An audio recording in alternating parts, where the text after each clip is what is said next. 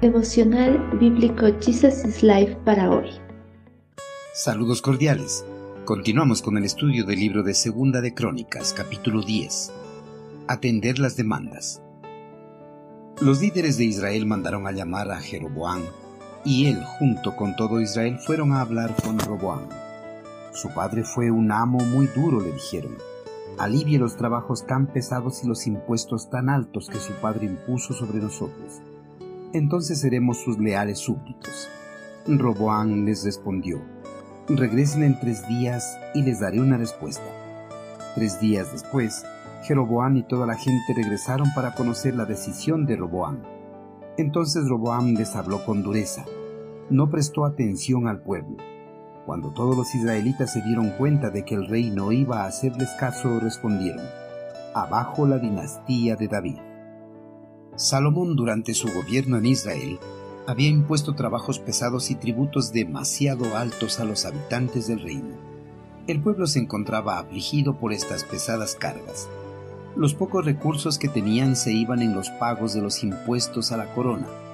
Cuando Roboam, el hijo de Salomón, asumió el trono, el pueblo pensó que sus cargas podían ser aliviadas. Por eso Jeroboam y los líderes del pueblo hebreo acudieron ante el monarca para solicitarle que se les aliviara las cargas, reduciendo las largas jornadas de trabajo y los excesivos impuestos. La solicitud del pueblo estaba fundamentada. Ellos habían sido exigidos físicamente y económicamente por Salomón.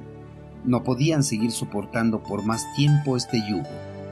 En la presencia del rey, los líderes fueron suficientemente cuidadosos en la manera en que expresaron su petición no amenazaron con rebelarse si no obtenían lo que querían.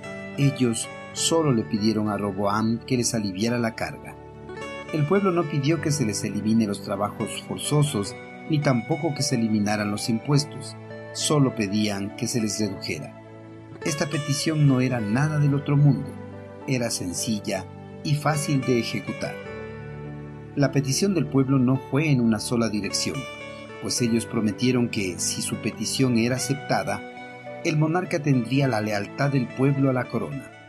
Al cabo de tres días, Jeroboam y el pueblo volvieron por su respuesta, pero Roboam les habló con dureza.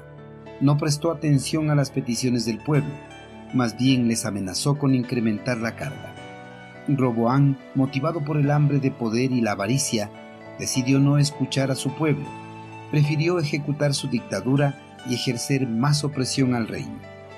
El monarca no necesitaba más dinero ni poder ya que había heredado el reino más rico del mundo. No necesitaba más control porque él era el rey.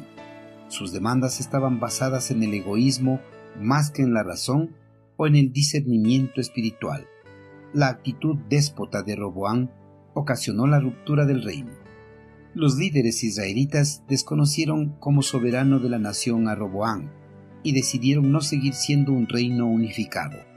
La paz y la unidad que caracterizaron al gobierno de Salomón se vieron arruinadas por la insolencia de su hijo. Queridos hermanos, el pueblo hebreo estaba cansado de la opresión que había sufrido durante el reinado de Salomón, por eso cuando su hijo Roboán asumió el trono, acudieron ante él para que les aliviara las cargas, pero en vez de ser aliviadas, las cargas fueron aumentadas. Al igual que Roboán, algunas personas cuando ocupan un cargo de liderazgo no prestan atención a las demandas del personal a su cargo, prefieren ignorarlas y ocasionan un malestar interno. Hermanos, si estamos al frente de un grupo en nuestro trabajo o ministerio, es importante que prestemos atención a las demandas o sugerencias de los miembros de nuestro grupo. Si alguna demanda o sugerencia es viable ponerlas en práctica, hagámosla. No seamos déspotas ni autoritarios con nuestro personal.